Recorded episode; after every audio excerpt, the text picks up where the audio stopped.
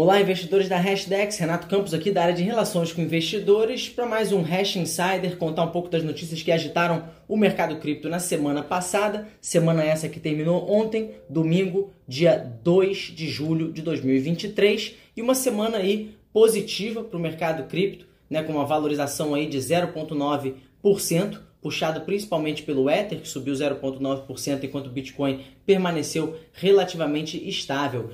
E foi também o fim do mês de junho, né? O mês de junho que é um mês um pouco assombrado para cripto, desde 2019 que a gente não tinha um mês de junho positivo, né? Os demais meses de junho do ano passado, retrasado, foram meses é, bastante ruins é, para cripto, mas esse mês foi diferente, a gente teve uma alta de 9,5%, é, impulsionado principalmente pelo desempenho de 12,2% aí do Bitcoin, o ativo de maior valor de mercado aí da classe de ativos de cripto, dos criptoativos. E junho começou de uma forma negativa, na verdade. Né? A gente vai lembrar que com as notícias da SEC processando a Coinbase e a Binance, o mercado não digeriu isso muito bem, mas o Nasdaq Crypto Index se recuperou no final do mês, depois que a BlackRock e outros grandes investidores institucionais apresentaram pedidos de ETFs de Bitcoin nos Estados Unidos. Eu contei essas notícias para vocês aqui no Hash Insider semana passada e o NCA então conseguiu encerrar o mês de forma positiva, apesar de uma pequena queda e um pequeno susto depois que a SEC considerou aí inadequados os pedidos de ETF. É justamente dessa notícia que a gente vai falar agora, porque saiu uma matéria no Wall Street Journal semana passada e a notícia é, comentando justamente que a SEC considera aí é, insuficiente as informações no pedido de ETF à vista aí de Bitcoin da BlackRock e de demais é, investidores institucionais. A notícia fez com que o preço do Bitcoin caísse mil dólares antes de se recuperar logo em seguida, né? E apesar dessa queda, desse susto momentâneo, na verdade muita gente no mercado acabou interpretando isso como um desenvolvimento potencialmente até favorável, uma vez que ao invés de uma negação completa da SEC, ela oferece instruções claras aos requerentes sobre as emendas específicas que devem ser feitas no seu pedido. Então, no final das contas, pode ser até positivo aí um sinal interessante para esse tão aguardado pedido. Bom, outra notícia bem interessante, o volume semanal de produtos de cripto marca aí o recorde em 12 meses. Na semana passada, os produtos regulados, né, que se baseiam em cripto, receberam um total de 200 milhões. Isso inclui os ETFs de futuro de Bitcoin é, nos Estados Unidos. E esses 200 milhões são em dólares, né, registrando as maiores entradas semanais desde julho de 2022. Então, fluxo voltando a voltar, interesse voltando a voltar, é, interesse voltando aí é, depois das notícias que a gente teve aí semana passada. E o relatório também revelou que 94% desse fluxo foi direcionado para o Bitcoin.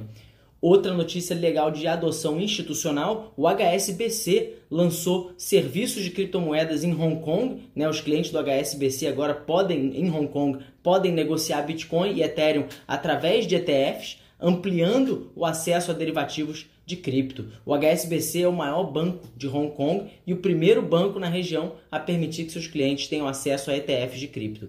Outra notícia legal também, um estudo revela que 130 países estão explorando moedas digitais de bancos centrais, os chamados CBDCs, né? Central Bank Digital Currencies. Um deles é o Brasil, né? A gente vem falando sobre notícias aqui do Real Digital no Hash Insider e esses CBDCs aí sugere então possíveis mudanças é, no sistema monetário na infraestrutura financeira no mundo todo, podendo sim ter implicações significativas para o setor financeiro tradicional, é, para o mercado de ativos digitais e para estratégias aí de investimento. Outra notícia que chamou atenção uma empresa chamada Bitcoin Depot, é uma empresa de ATMs, né, de caixa eletrônicos de cripto, vai abrir o capital em 2023. Essa notícia está destacando aí a crescente aceitação e integração das empresas relacionadas a cripto nos mercados financeiros tradicionais. É, agora uma notícia pertinente a nós brasileiros, a B3 anunciou o lançamento de uma exchange de cripto para vender Bitcoin, Ether, o SDT, né, o dólar digital da Tether, Litecoin e Ripple, né? Então algumas criptoativos vão ser disponibilizados em uma exchange da B3, tá?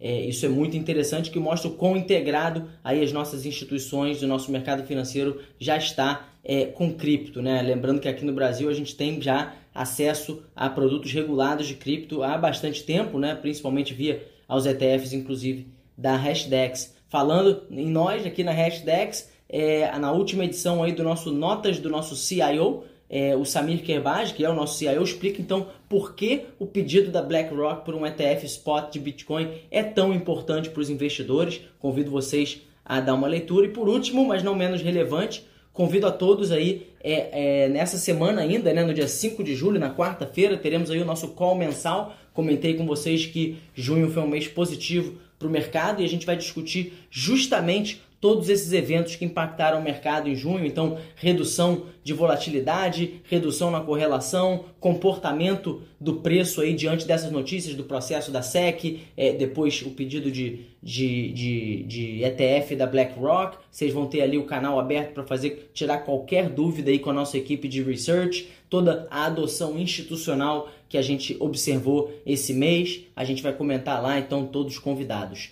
No mais, eu fico por aqui em mais um Hash Insider. Tenham uma ótima semana.